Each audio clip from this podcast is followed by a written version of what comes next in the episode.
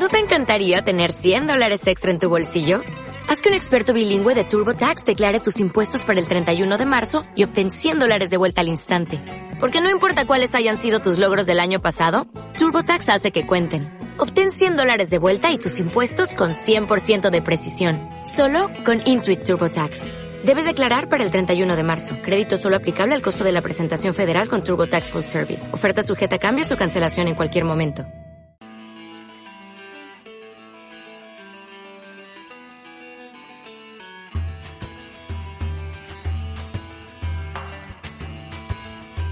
Piedra de toque con Iñaki Macazaga.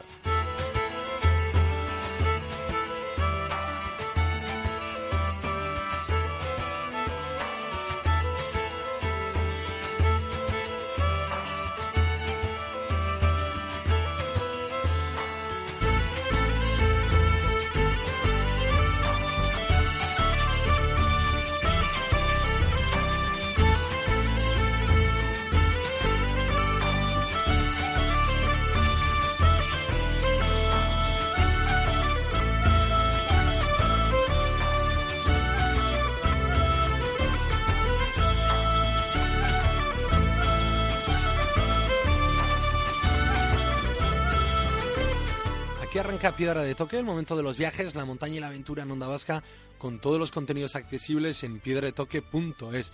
Hoy abrimos una ventana a África para conocer la realidad de Nigeria, donde el grupo terrorista Boko Haram alimenta una espiral de terror con el secuestro de niñas, su venta en la frontera y atentados y discriminados entre la población. Más allá de estos hechos, queremos ir a la raíz de esta violencia, con raíces en la pobreza, en las diferencias religiosas y en el analfabetismo. Nos dará las claves el periodista José Naranjo, con base en Dakar, más de 20 años de experiencia en temas sociales y un guía habitual de piedra de toque. La propuesta literaria del día será a cargo de la editorial Libros del Cao. Aquí arranca Piedra de Toque rumbo a Nigeria.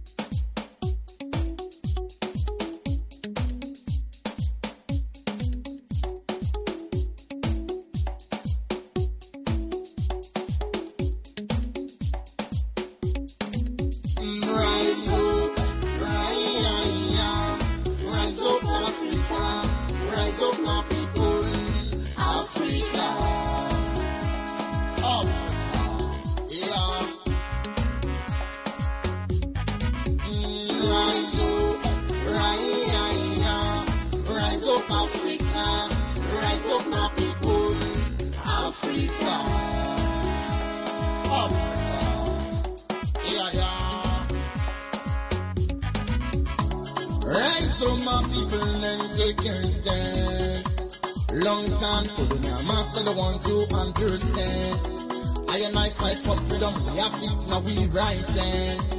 want to the sun, you face black smelling. Imagine with all African sinners. Colonial master, we will be your stand.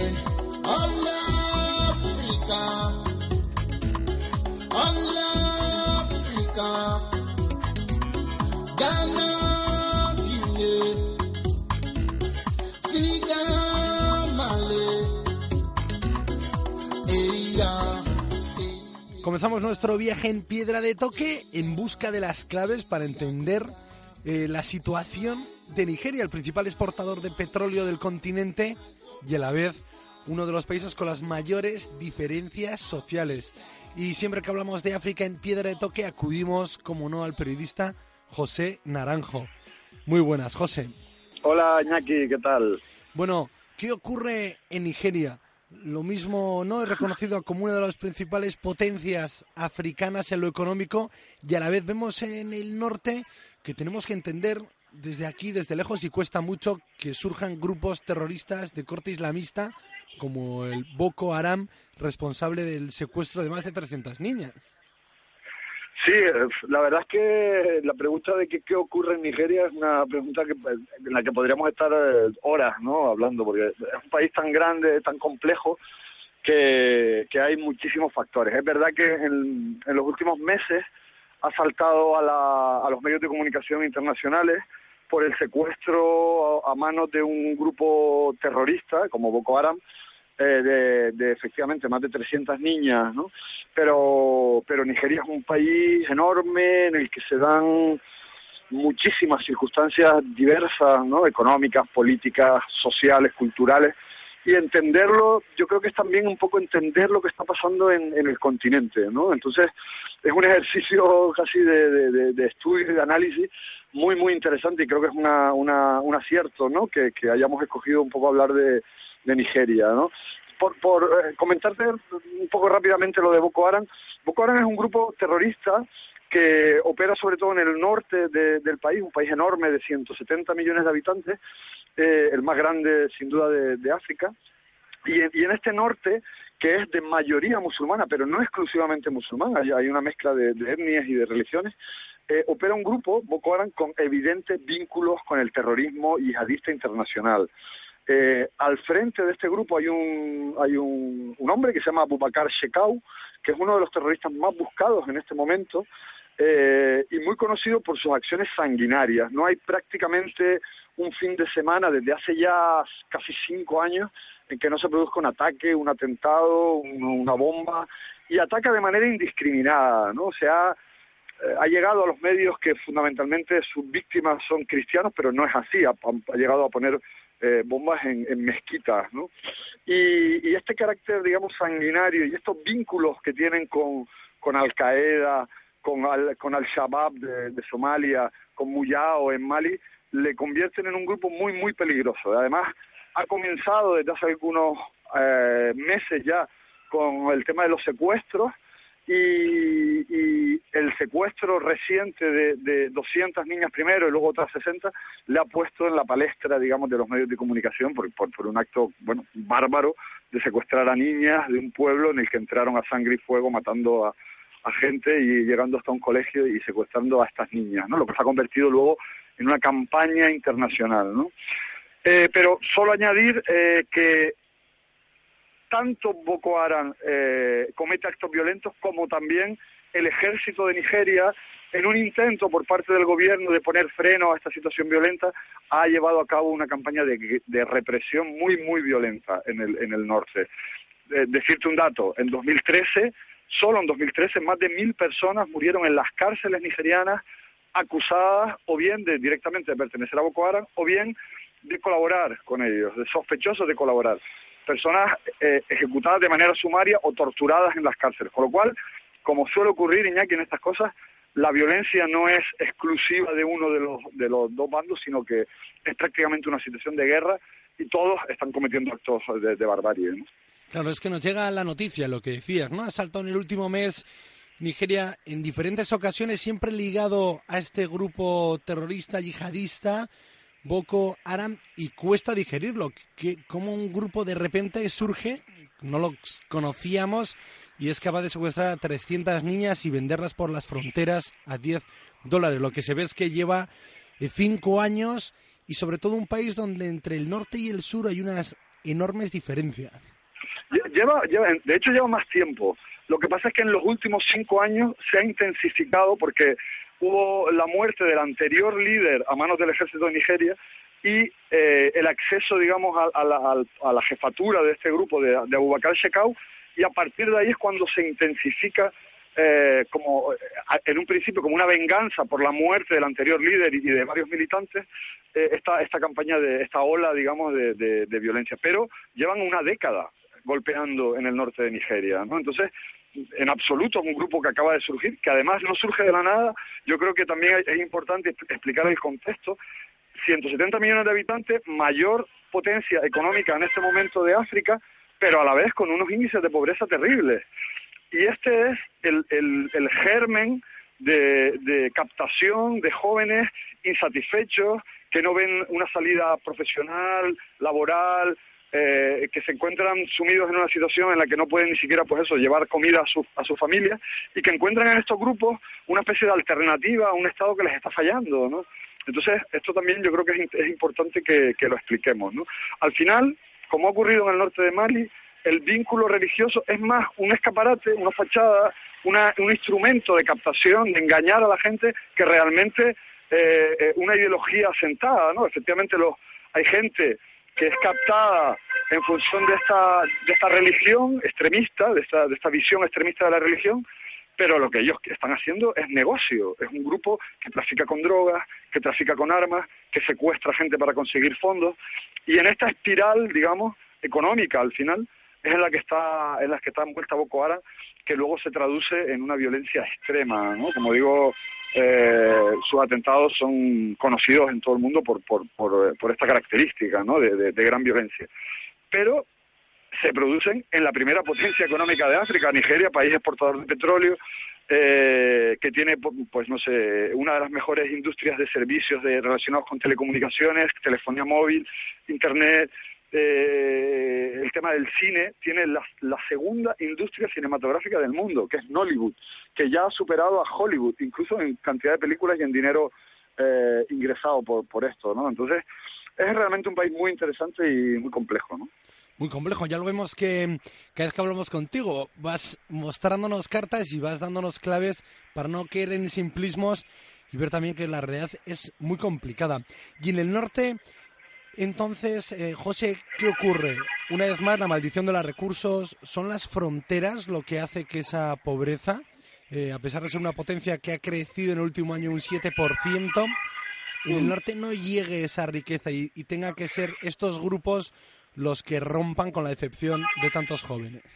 Claro, eh, eh, hay, que, hay que entender también que el, el, petróleo nigeriano se concentra en el sur, sobre todo fundamentalmente en el delta del Níger, la desembocadura del río Níger. Sin embargo, el norte es tierra, digamos, de, de, pastores, de, en, algunos casos nómadas, eh, sobre todo de la etnia Hausa, una agricultura muy precaria, es zona del Sahel, ya cerca de la frontera con Níger, que no olvidemos que es el país más pobre de la Tierra. Entonces, las, las condiciones realmente entre el norte y el sur son muy diferentes, ¿no? Y yo creo que el caso de Nigeria nos habla de este desarrollo que se ha producido en, en, África, en algunos países de África, que es un desarrollo claramente que no es igualitario para todas las poblaciones. Nigeria, como, como venimos diciendo, es el país que tiene en este momento el Producto Interior Bruto más importante de África, incluso por encima de Sudáfrica, pero el reparto de la riqueza es el problema. La, gran parte de la riqueza se concentra en el sur, donde está, por ejemplo, ciudades como Lagos, que es la gran, una de las grandes, junto con el Cairo, una de las grandes megalópolis africanas, con unos 14 millones de habitantes. ¿no? Y, la riqueza está ahí concentrada, en torno a estas, urbes del sur, en torno al, petróleo, pero al norte es el gran olvidado. Y si a esto le sumamos que se están produciendo situaciones de violencia y de conflicto, hay que, hay que pensar que, por ejemplo, en tres estados, del, en Borno, en Yowe y en, y en Adamagua, hay de, está declarado el estado de emergencia, con toque de queda por la noche, con esta represión del ejército, con este grupo que está operando Boko, Boko Haram, que significa la, la educación occidental es pecado. Todo esto hace que tengamos una situación bastante explosiva ¿no? en el norte. Pero al final yo creo que la lección o el mensaje es que casi siempre la violencia viene ligada a situaciones de pobreza y en este caso es muy evidente que el norte de Nigeria no tiene nada que ver con el sur y que se produce una desigualdad terrible ¿no? en, este país. Así es, ¿no? Y, de hecho que tenga más de 40.000 refugiados en Níger eh, mm, mm. muestra también, o sea, que se han ido a refugiar donde han podido. Eh, ¿Y mm. los puntos de luz dónde tendríamos que verlos, José? Puntos de cambio. Igual eh, con tantas, bueno, el, último secuestro, ¿no? Que, desde aquí se ve y se te abren mm. los ojos y dices, bueno, ¿cómo puede ocurrir, no? Y ahora que nos lo vas desvelando dices, bueno, pues ahora ya se puede llegar a comprender un golpe tan fuerte. Pero ahí se veían muchas madres ya que gritaban, muchos pueblos que dicen, ya basta, ¿no? Es cierto que mm. uno de nuestros hijos puede empatizar, puede ver ahí una solución, pero se acabó, que alguien despierte que aquí tampoco está la salida a la pobreza. Mira, yo creo sinceramente, porque ahora lo, que está ocurriendo también es que varias potencias y países occidentales, eh, fruto de esta mediatización del conflicto del norte de Nigeria, han decidido enviar asesores militares a Abuya, a la capital, para tratar de asesorar al ejército nigeriano en la búsqueda y rescate de estas niñas. Al final vemos que una vez más, como, como ocurrió en Mali, como está ocurriendo en la República Centroafricana o en Sudán del Sur, eh, Occidente plantea siempre unas soluciones basadas exclusivamente en la seguridad y en la defensa, ¿no? Y no ataca el problema de raíz, ¿no? Parece que en Nigeria el problema es mucho más profundo ¿no? Eh, que, un problema de seguridad, que, que lo es también, pero al final el problema es mucho más profundo y parece que esto no se acaba de entender, no siempre se prioriza lo mismo, ¿no? La defensa. Quizás esto tenga que ver con que precisamente los ocho países del mundo que más destinan a la cooperación son también los ocho países del mundo que más armas venden, ¿no? entre ellos España. Quizás tenga que ver con esto, ¿no? Se me, se me ocurre como, como, posible, como posible explicación. Pero por dar un punto de luz, yo, yo lo que percibo en Nigeria es que cada vez más tenemos una sociedad civil cada vez mejor organizada. El, el, propio hecho de que el conflicto de Nigeria haya llegado a todos los medios de comunicación del mundo, hay que atribuirlo a la propia sociedad civil nigeriana, a los propios blogueros que a través de Twitter han estado lanzando una, una, campaña impresionante, muy bien montada, para tratar de llamar la atención del mundo de lo que estaba pasando allí. Y lo que podemos, lo que tenemos que hacer, lo que tiene que hacer el mundo es no quedarse en la superficie, de decir hay un problema de seguridad, sino de ir un poco más allá. Y creo que la clave está en esa sociedad civil, que como digo está cada vez más organizada. Y lo hablábamos también el otro día con el tema de, Guinea-Bissau y de otros países, que vemos sociedades civiles cada vez más fuertes y yo creo que ahí es donde reside la clave, ¿no? No, no, no, no creo que pase por gobiernos o, o por ayuda exterior, ¿no? Si las sociedades civiles de África de verdad consiguen organizarse, consiguen eh, ejercer esa labor de control de su propio gobierno, llamar la atención del mundo sobre los problemas reales, ahí podemos ver que puede haber cierta esperanza. ¿no? Muy bien, ¿y tú has tenido ocasión de, de, de pisar el país hace poco? No, fíjate, fíjate que eh, Nigeria es un país que, que, tengo tengo muchas ganas, tengo amigos que viven allí y, y, varios de estos blogueros de los que hablaba, por ejemplo, estamos en permanente contacto, ¿no? Eh, y gracias a ellos he podido también tener un poco esta visión un poco diferente, ¿no? De, de Nigeria, no quedándome solo con, con esa superficie que están en los medios de comunicación, pero tengo tengo muchas ganas. Tenía un proyecto para, para ir en eh, ahora, bueno, hace unos meses, que al final no pudo ser porque con lo del ébola me lié y tuve que ir a Guinea Conakry, pero sí que me gustaría sí que me gustaría antes de que acabe el año de ir a Nigeria, ¿no? porque creo que es un país muy apasionante.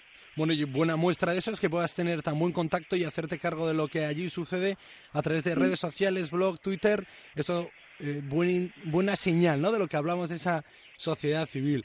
Bueno, José, es que ricasco por abrirnos una ventana hoy. Hoy hemos elegido Nigeria y hemos hecho bien en aprovechar a poco Haram para arrancar y después ir ampliando el foco y ir viendo esas desigualdades de riqueza de una gran potencia, 170 millones de habitantes, pero sin embargo, pues más de 10.000 eh, más de 10 millones ¿no? de jóvenes sin escolarizar. José, esperamos hablar contigo pronto y nada, y también leerte esas crónicas sobre esta nueva África. Es que ricasco.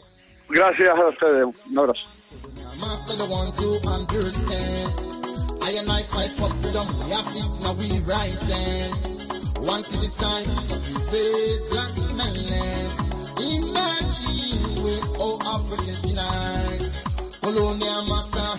where will be your stand? Allah, Africa.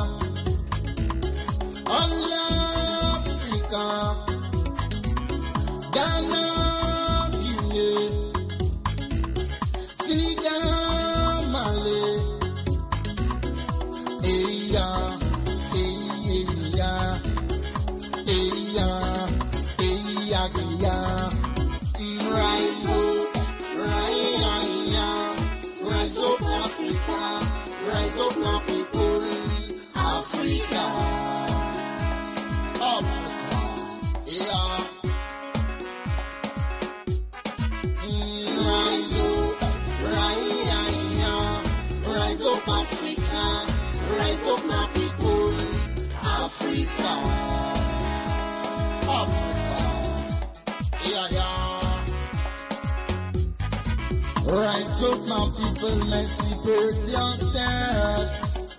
No more traveling to the foreign land. Let's stay in Africa and do it ourselves, yeah. Oh, they don't care about the suffering of the young eh, ones. Africa, we have much resources, but poverty in our land. All Africa. All Africa, rise up from your sleeping and slumber. Blood, ghost and hospital. my people rise up, live up.